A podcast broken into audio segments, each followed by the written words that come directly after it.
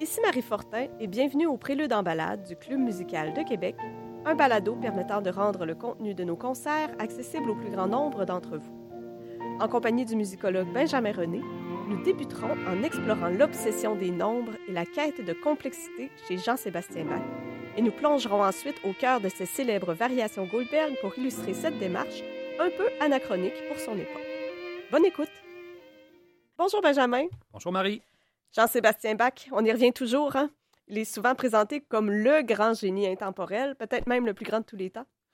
Oui, effectivement. Puis on, dans, l'imaginaire collectif, c'est comme si on, attribuait à sa musique des qualités presque surnaturelles.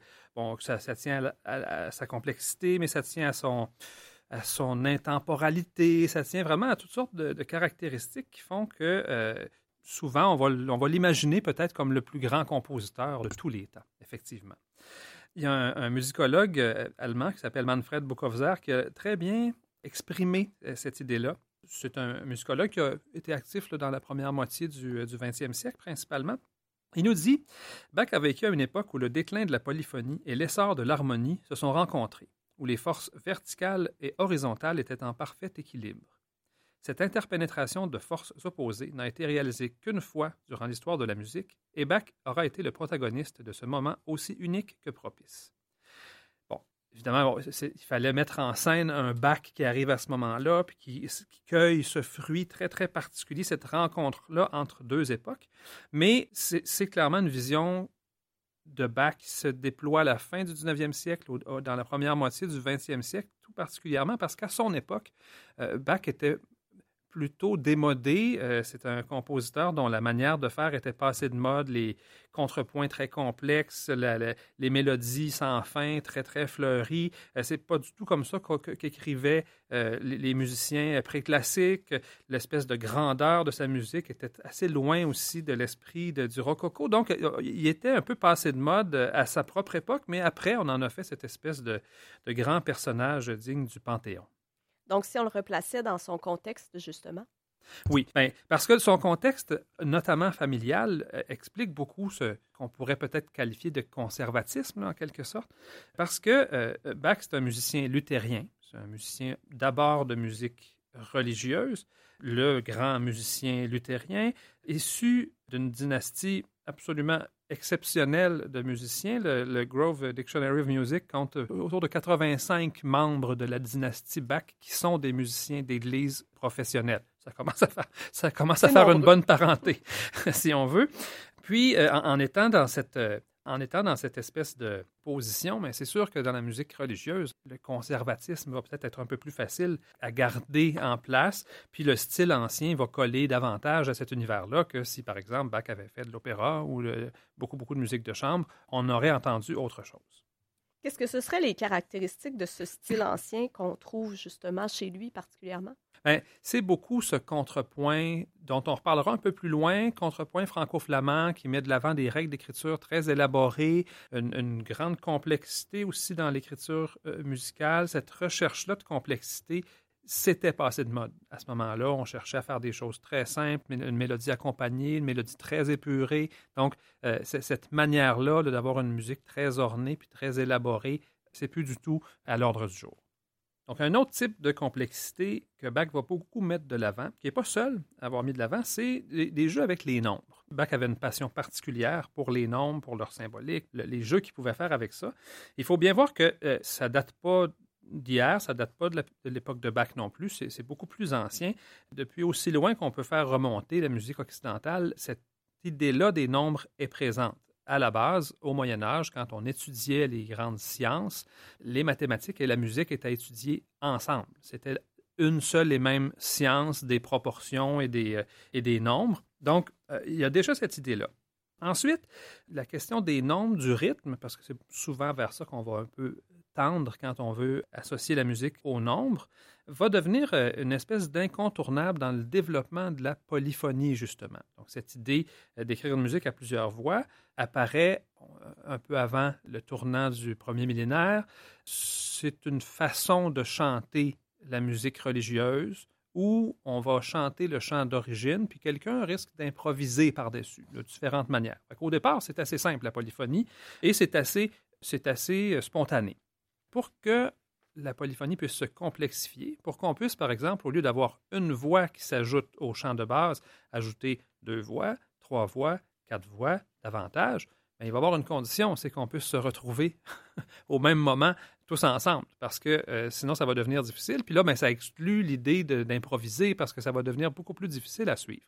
Et c'est là que le rythme va entrer en ligne de compte, puis la subdivision des notes va devenir une nécessité. Subdiviser pour construire des petits motifs rythmiques d'abord, puis ensuite subdiviser pour créer un peu ce qu'on utilise encore dans le système de la, notation euh, contemporaine, des mesures, si on veut. Donc, on va subdiviser les notes en deux, on va subdiviser les notes en trois, et déjà, on va attribuer une symbolique à ces divisions-là. Donc, quand on divise une note en trois ou une mesure en trois temps, ben, on va parler de divisions qui sont parfaites, en référence à la Trinité.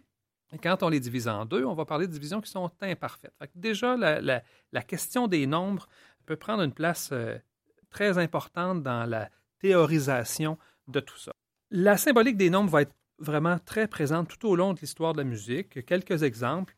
Le, chiffre 3 est important dans la musique religieuse en particulier. C'est une référence qui est très, très courante à cause de la Trinité, justement. Puis souvent, ben, le 3 va s'opposer au 2 comme j'en parlais, ça va arriver euh, assez régulièrement. Le chiffre 7 est souvent associé aussi à la perfection. Quand on fait une exégèse, il, y a des, gens qui ont étudié la symbolique euh, des nombres et tout ça. Puis dans la Bible, il y a souvent beaucoup de références. C'est souvent ces chiffres-là qui vont ressortir comme étant particulièrement importants. Bon, évidemment, il va y avoir aussi dans, l'histoire toutes sortes d'autres concepts mathématiques qui vont avoir euh, leur importance, que ce soit euh, le nombre d'or, que ce soit la suite de Fibonacci, qui va encore occuper les compositeurs au 20e siècle et de, nos jours. Donc, il n'y a rien de nouveau sous le soleil jusqu'à un certain point. Quand on dit ça, mais qu'est-ce que ça veut dire en réalité? On peut dire qu'il y a des nombres, mais on entend quand même de la musique au bout du compte. Donc, qu'est-ce que ça peut prendre comme forme dans l'écriture musicale? Bien, ça peut être le nombre de temps par mesure. Est-ce que c'est une mesure à trois temps? Est-ce que c'est une mesure à quatre temps?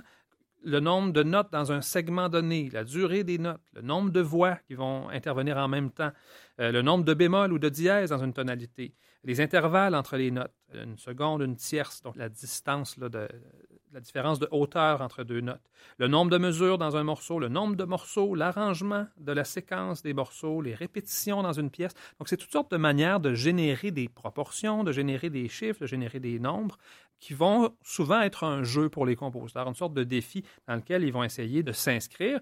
Puis, on va, y, on va y revenir dans, les, dans des exemples un peu plus tard parce que Bach a beaucoup eu recours à ces jeux de nombres-là. Mais il n'y a pas juste les mathématiques qui peuvent entraîner des jeux musicaux, il y a toutes sortes d'autres formes de complexité qui peuvent nous donner des casse-têtes à résoudre.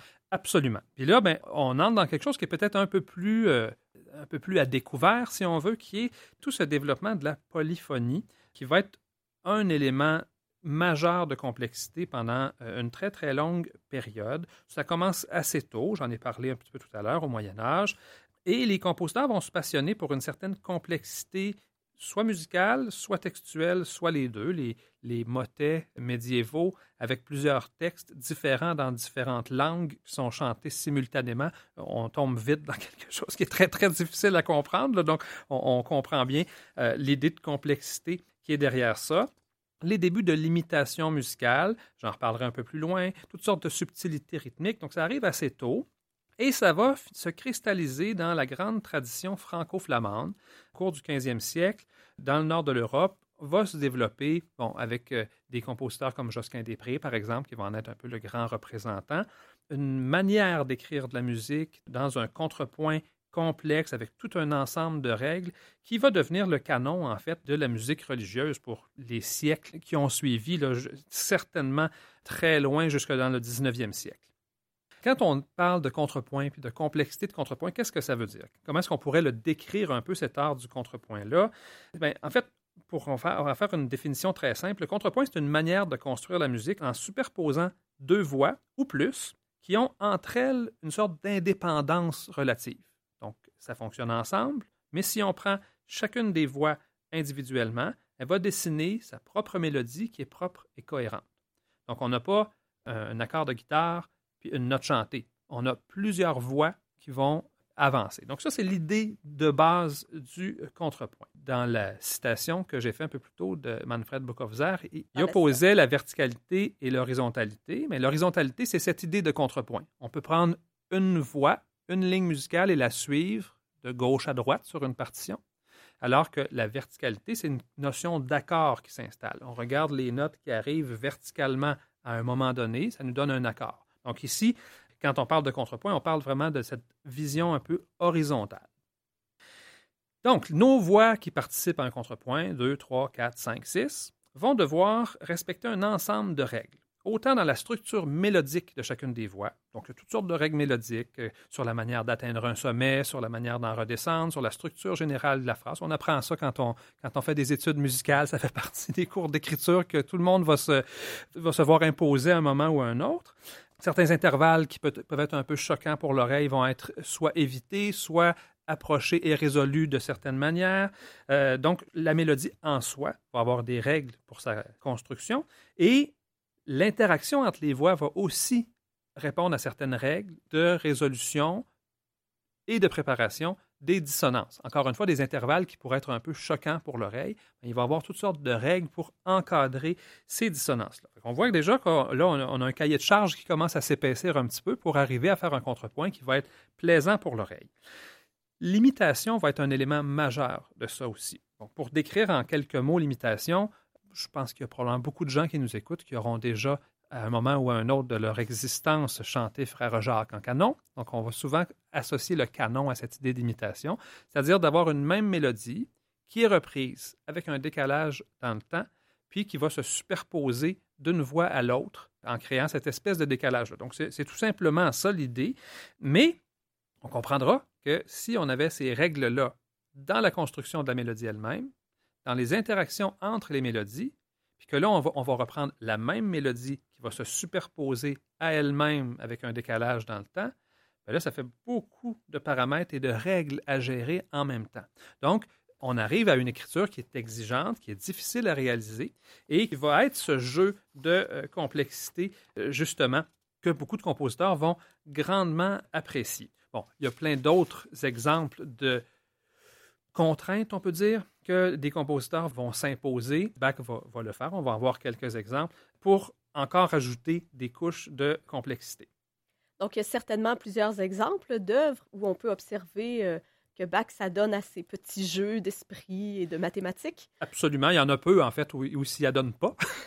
c'est pas toujours audible. Ça, ça, ça on n'entend pas toujours ces œuvres-là comme très complexes, mais cette manière-là de concevoir la musique ça imprègne l'ensemble de son œuvre. On va avoir quelques exemples d'œuvres où c'est l'objet principal de son travail. Donc, euh, ceux-là sont assez clairs. Mais avant d'aborder ces œuvres-là, il faut quand même mentionner que cette complexité-là de contrepoint, d'écriture en respectant un ensemble de règles, Bach avait ce génie d'être capable d'improviser des contrepoints comme ceux-là. il y a beaucoup de témoignages où quelqu'un lui donne un sujet, puis il va improviser une fugue à deux voix, trois voix, quatre voix, séance tenante euh, à l'orgue, euh, ce qui laissait généralement les spectateurs euh, absolument ébahis. Parmi les œuvres, pour illustrer un petit peu cette, cette idée d'une quête de complexité puis d'un plaisir dans la complexité, le premier exemple va être tiré du clavier bien tempéré. Euh, donc, le clavier bien tempéré de Jean-Sébastien Bach, ce sont deux recueils qui s'échelonnent sur une longue période de temps, quand même, des années 1720 aux années 1740. Et ça vient au moment où qu'on appelle le tempérament égal va se répandre. Tempérament égal, là, pour faire un résumé euh, très, très euh, simple, c'est une manière d'accorder les instruments qui permet d'être également juste et faux dans l'ensemble des tonalités. Jusque-là, pour la plupart des façons d'accorder ou des tempéraments, quand on était accordé, mettons, un instrument à clavier ou un, luth, ben, si on était accordé pour jouer en sol, ben, il fallait jouer en sol, on pouvait moduler quelques tons voisins, mais dès qu'on s'éloignait, ça devenait insupportable de fausseté. Alors qu'avec le tempérament égal, tout est une petite affaire à côté, mais toutes les tonalités sont abordables. Ça fait en sorte que plein de tonalités qui étaient à peu près jamais utilisées jusque-là et que les instrumentistes n'étaient pas très habitués. Pour un instrumentiste à clavier en particulier, ben là, c'est sûr que si on est habitué, ce qui était très fréquent, aux tonalités avec quelques dièses, quelques bémols, puis que là, on se met à jouer presque seulement sur les notes noires, ben, c'est assez, c'est une autre façon d'aborder l'instrument. Puis Bach a certainement écrit euh, ses préludes et fugues, donc 24 préludes et fugues dans chaque volume, dans chacune des tonalités majeures et mineures. Donc, il a fait le tour de façon systématique de toutes ces tonalités-là pour justement créer du répertoire qui utilise toutes ces nouvelles tonalités, qui ne sont pas vraiment nouvelles, mais euh, dont l'utilisation est beaucoup plus récente. Les préludes sont souvent d'une écriture assez libre, assez simple, à la manière des toccates de l'époque. Et les fugues, elles, vont vraiment répondre à un ensemble de règles, vont être entre trois et cinq voix, vont avoir une grande rigueur formelle, donc vont répondre à cette idée du contrepoint un peu plus ancien qui était passé de mode à l'époque, mais en générant un cadre harmonique qui, lui, est à la fine pointe, parce que justement, toutes ces modulations très éloignées, c'est pas quelque chose qu'on pouvait faire avant. Donc Bach est conservateur d'une certaine façon, mais pas seulement.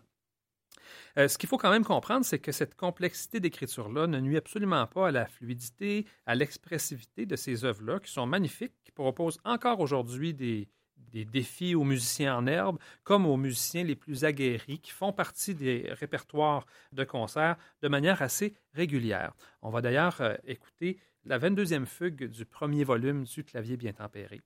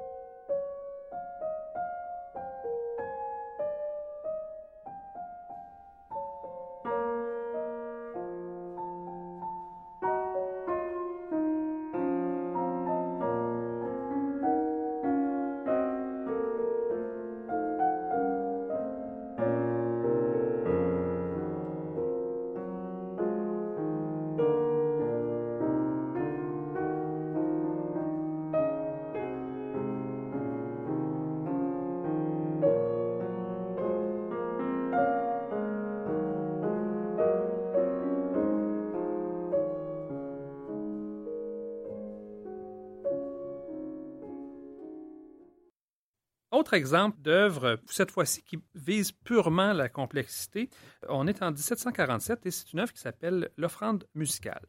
Ici, c'est vraiment une démonstration formelle d'habileté. C'est comme si Bach avait été piqué par une sorte de défi qui lui avait été lancé. Euh, il est allé visiter euh, son fils Carl Philippe Emmanuel auprès de Frédéric le Grand, roi de Prusse, dont son fils était le, musicien, euh, l'employé. Et le roi, qui était musicien, a, proposé un thème musical, un sujet musical à Bach pour qu'il fasse une improvisation. On va l'entendre tout à l'heure, c'est vraiment un thème qui est extrêmement compliqué, euh, une courbe un peu étrange, beaucoup de chromatisme. Donc, c'était un peu une colle finalement que Frédéric II avait soumise à Jean-Sébastien Bach. Et euh, il s'est exécuté. Il a improvisé un petit canon à trois voix. Mais euh, il semblerait qu'il se soit arrêté après. Puis il a dit Ah, ben, j'improviserai pas de canon à six voix, c'est un peu, euh, c'est un peu casse-gueule. On pourrait comprendre qu'en arrivant à la maison, il y a eu euh, un petit peu envie d'aller creuser la question. Et là, il va, finalement euh, écrire cette espèce de cycle sur ce thème royal, mais en en, faisant quelques ricercars qui sont des, des fugues à l'ancienne, quelques canons, une sonate en trio. Donc, il va un peu montrer l'éventail de ses capacités de compositeur à travers ce thème musical exigeant-là. Euh, on, va en écouter un premier exemple, un Richercar à trois voix qui pourrait ressembler pas mal à ce que Bach a dû improviser sur place. Ça pourrait être une notation de ce qu'il avait improvisé sur place.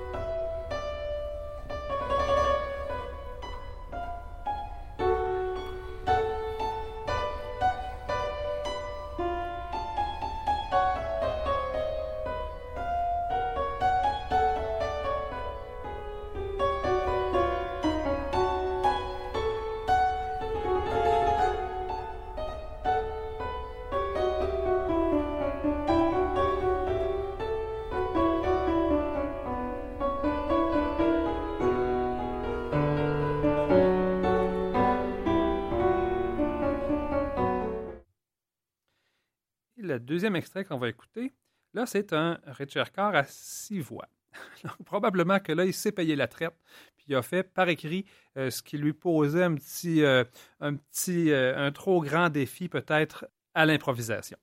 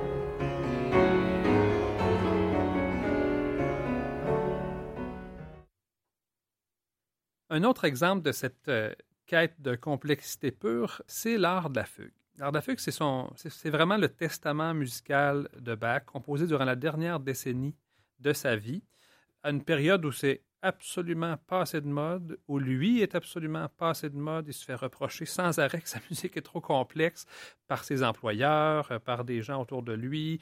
Il y a une cabale contre Jean-Sébastien Bach à Leipzig à ce moment-là. C'est une période où il est vraiment critiqué de toutes parts, quand il y a du temps libre, il s'en va chez eux puis il fait des choses encore plus complexes que ceux qu'on lui reproche dans l'espace public. Donc, il y avait quelque chose là qu'il voulait satisfaire certainement. Euh, c'est un cycle de 21 euh, contrepoints, 21 contrapuncti. Euh, on remarquera que 21, c'est 3 fois 7. On parlait tout à l'heure de ces nombres. Bon, ça inclut des canons, des doubles fugues, des triples fugues, des fugues avec réponse en augmentation, en diminution. Donc, quand on parle d'augmentation, de diminution, ça veut dire qu'on va avoir une, une idée musicale qui va être exprimée puis on va en augmenter les, durées de notes ou en diminuer les durées de notes. Donc, un contrepoint imitatif qui va ajouter une, contrainte rythmique, si on veut, à la contrainte déjà du contrepoint puis de la mélodie qui était là. Euh, les inversions, les formes rétrogrades, donc là, ça veut dire qu'on va inverser une mélodie. Les intervalles qui étaient ascendants deviennent descendants et vice-versa. Le rétrograde, ça veut dire qu'on commence la, la, dernière note et qu'on remonte à la première. Donc là, on est vraiment dans les, dans les jeux de casse-tête jusqu'aux oreilles. Tous ces contrepoints-là sont basés sur un même sujet musical très simple en ré mineur. Avant d'écouter quelques extraits, j'ajoute quand même que c'est une œuvre qui est restée inachevée, dont on ne connaît pas vraiment l'instrumentation. Inachevée parce que Bach est mort à la, en la composant. C'est parmi les dernières choses sur lesquelles il a travaillé. Puis à cette espèce de quête de complexité un peu folle, il faut ajouter que le canon sur lequel Bach était en train de travailler quand la mort l'a arrêté, il avait cherché à ajouter l'anagramme musical de son nom. Donc, il avait croisé ce, ce sujet musical-là avec la traduction musicale, si on veut, de son nom, B-A-C-H. Ça donne les lettres si bémol, La, Do, Si. Et donc là, il était en train de construire tout un tissu où il venait apposer sa signature, si on veut, dans, le, dans le tissu musical. Donc, juste pour entendre un petit peu ce que ça peut vouloir dire, cette complexité-là, deux exemples. Le contrepoint 1, pour commencer, où on entend tout simplement ce sujet musical qui va être traité en imitation par les quatre voix qui font leur entrée successive. C'est assez simple, ça nous permet de nous mettre un peu ce motif-là dans l'oreille.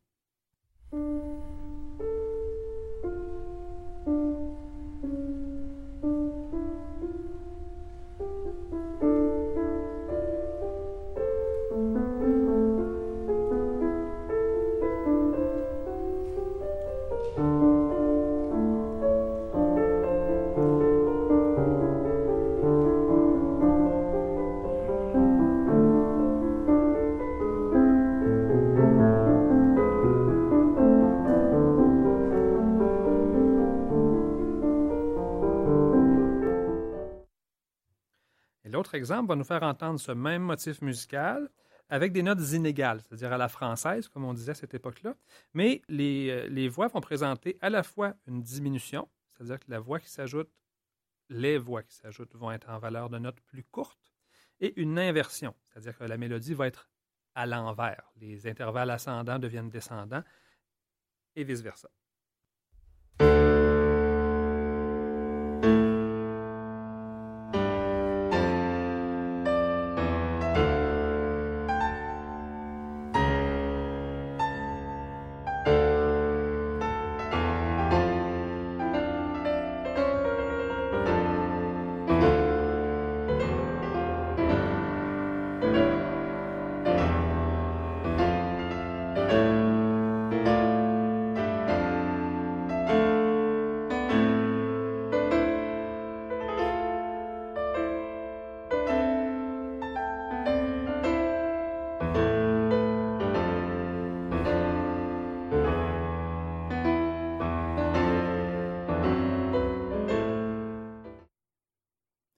Comme dernier exemple, on se rapproche euh, tout doucement de notre sujet principal, qui sont les variations Goldberg, parce qu'on a découvert dans les années 70 un petit ajout que Bach a fait aux variations Goldberg euh, par rapport à la version éditée.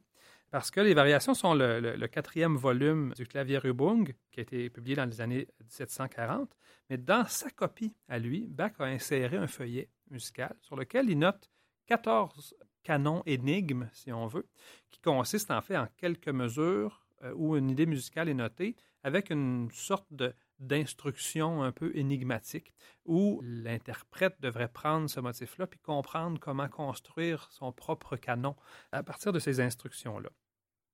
C'est une sorte de petite blague musicale, on dirait, mais qui demande une érudition musicale absolument folle pour être comprise et encore davantage pour être joué. Donc, il y, a, un jeu là. Petit détail étonnant, pourquoi 14 canons? En fait, parce que le nom de Bach transposé dans la cabale numérique qu'on appelle la Guématria euh, hébraïque donne 14. Si on prend chacune des lettres, donc le B devient 2, le A devient 1, etc. 2 plus 1 plus 3 plus 8 égale 14. Donc, euh, c'est probablement la raison des 14 canons. On écoute un petit extrait du canon 14 à quatre voix qui utilise le sujet et son inversion, la mélodie à l'endroit avec la mélodie à l'envers, en augmentant la durée des notes dans chacune des voix. Donc le soprano jouerait en double croche, par exemple, alors que euh, les voix en descendant utiliseraient des notes de plus en plus longues. Donc là, on a comme trois niveaux d'augmentation, si on veut, puis avec l'inversion qui s'ajoute. Euh, ceux qui connaissent bien les variations Goldberg vont reconnaître la, la descente de la ligne de basse dans cet extrait.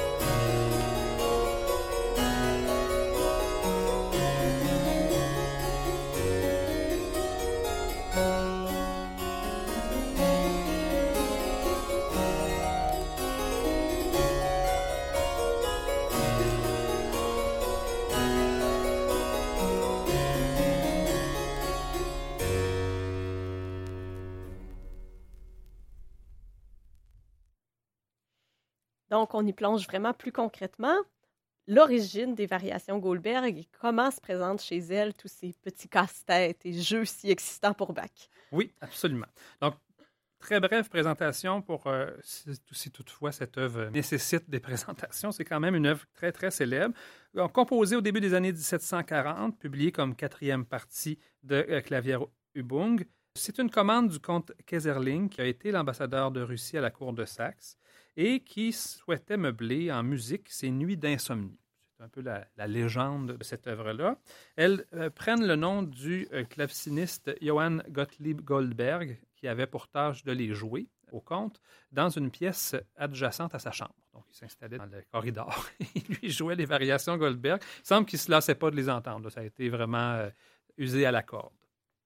Bon, parlons un peu de la structure d'ensemble déjà, où euh, les petits maniérismes de Bach vont, être exposés assez clairement parce qu'il fait une structure tout à fait organisée. Ça commence par une aria qui ouvre le cycle, une petite aria à deux voix, comme une sorte d'invention, très simple, très mélodique. Et ce qui va servir de base à l'ensemble des variations, c'est la basse descendante qu'on va entendre dans l'extrait de l'aria. C'est les, premiers temps de chaque mesure pratiquement qui vont construire cette ligne de basse-là. Alors on écoute Vikingur Olafsson. Absolument.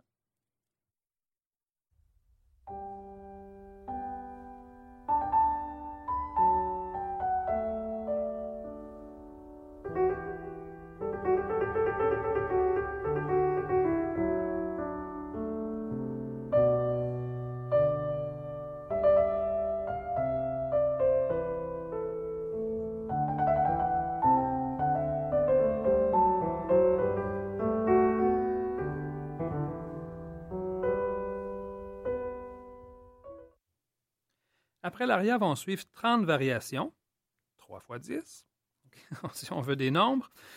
On ajoute que chacune des variations, qui est un multiple de 3, va être un canon. Et à chaque fois, un canon sur un intervalle de plus en plus grand. Donc le canon numéro 3 à l'unisson, le numéro 6 à la seconde, le numéro 9 à la tierce, etc., jusqu'au canon à la neuvième de la variation 27. On écoute un petit extrait de ce canon à l'unisson. Ça veut dire qu'on a deux mélodies qui commencent sur la même note, mais avec un petit décalage dans le temps. Ça donne un, chassé croisé un peu étourdissant.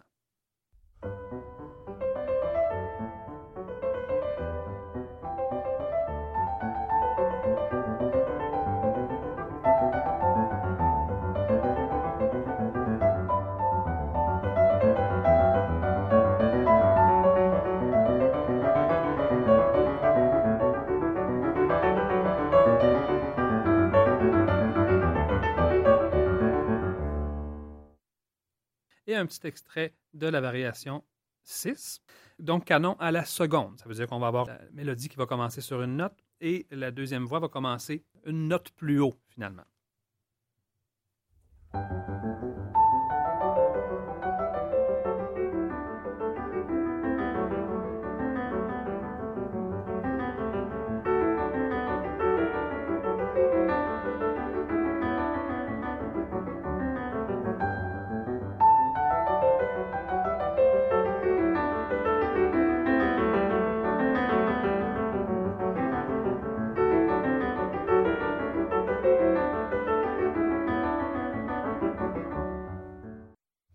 Donc, on a cette subdivision des, ce regroupement finalement des variations par trois à l'aide des différents canons, mais Bach va aussi couper l'ensemble de l'œuvre en deux avec, à la variation 16, une ouverture à la française qui vient comme un peu relancer le tout.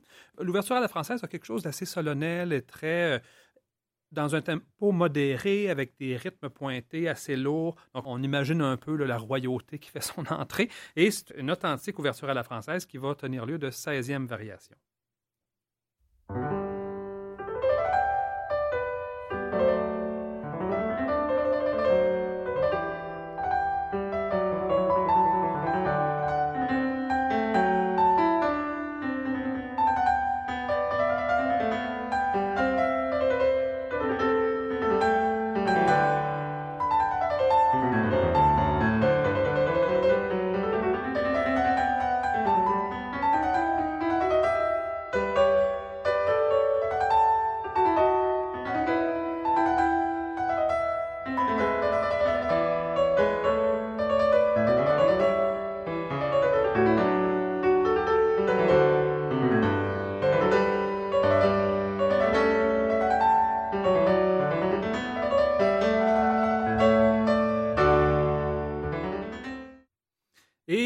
Les 30 variations terminées, l'aria est répété, ce qui fait un ensemble de 32 morceaux pour faire écho aux 32 mesures de l'aria. Donc, tout est dans tout, comme dirait un Québécois bien connu.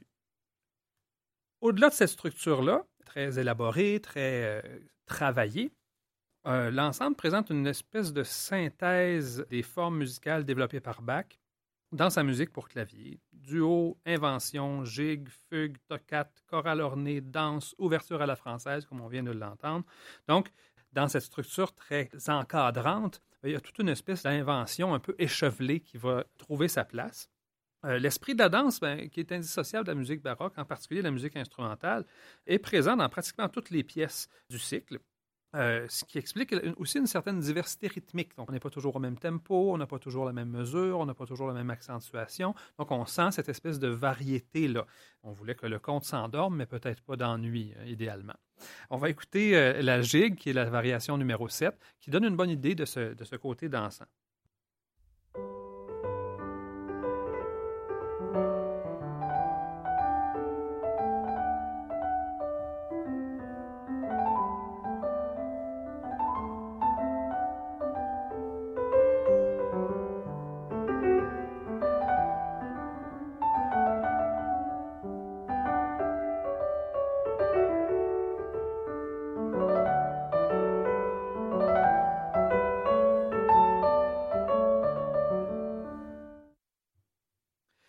Parfois, Bach va prendre un petit détour par une mélodie très expressive, très ornée, à la manière italienne, comme dans la variation 25.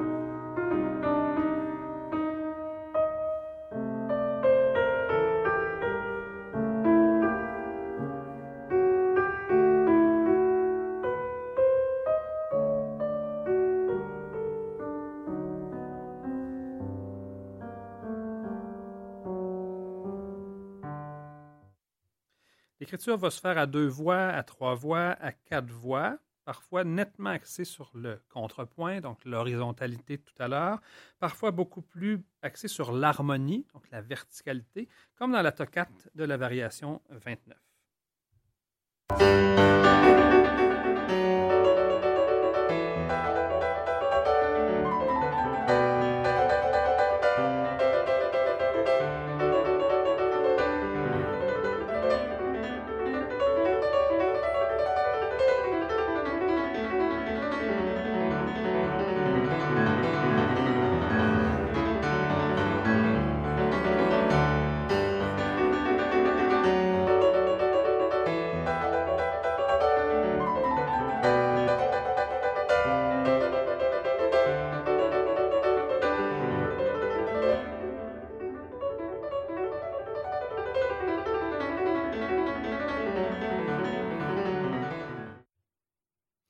Évidemment, c'est tout un éventail musical très, très varié.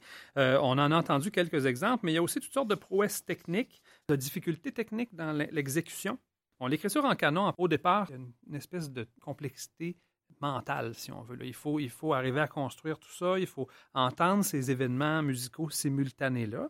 Euh, mais quand on écrit en canon comme ça, surtout dans les premiers canons avec des petits intervalles, euh, ça crée euh, beaucoup de croisements des voix entre les deux mains dans un même registre. C'est comme si les doigts se pilaient sur les pieds, si, on, si, on, peut visualiser un petit peu la chose. Là.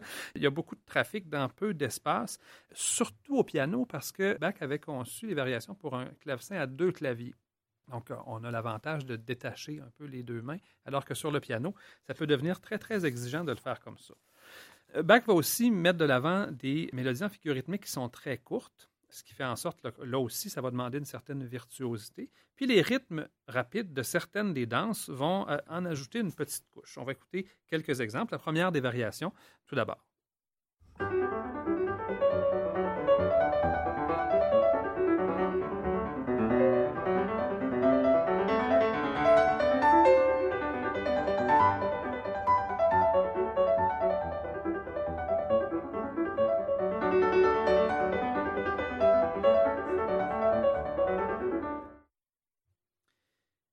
Exemple avec la variation 5 qui demande une grande vélocité.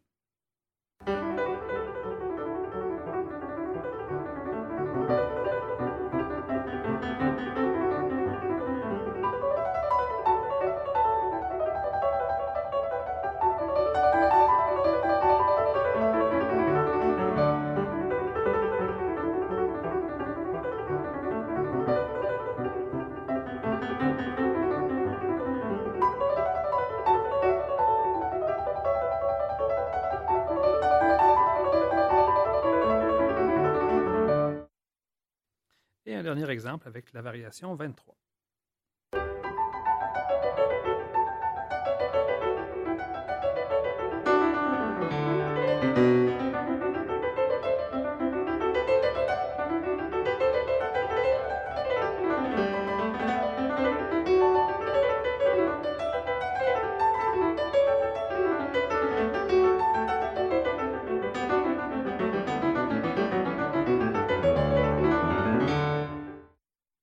Qui reste peut-être le plus étonnant, c'est que dans tous les cas, malgré les jeux de nombres, malgré la rigueur de l'écriture, malgré la virtuosité technique, c'est un ensemble agréable, varié, charmant qui se déploie pour nos oreilles. C'est peut-être ça la plus grande prouesse, euh, finalement, c'est qu'on ne sente pas la difficulté quand on écoute cette musique-là, qui est tout à fait charmante, euh, justement. Puis, euh, on peut s'imaginer que l'utilisation répétée de cette œuvre-là dans la culture populaire, cinéma, télévision, jeux vidéo, etc., c'est pas pour la complexité ou pour les jeux de nombres, mais c'est justement pour ce côté extrêmement agréable de ces variations Goldberg.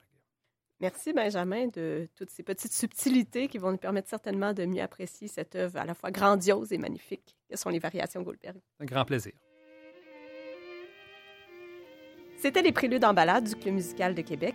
Merci à Benjamin René, musicologue, et à l'indispensable collaboration de Radio Classique Québec 92,7. Pour retrouver tous nos épisodes, vous pouvez en tout temps vous référer à la zone audio du site Internet du Club musical ou vous abonner à nos balados-diffusions sur votre plateforme préférée. Ici Marie Fortin, je vous donne rendez-vous au Palais Montcalm pour notre prochain concert. À bientôt!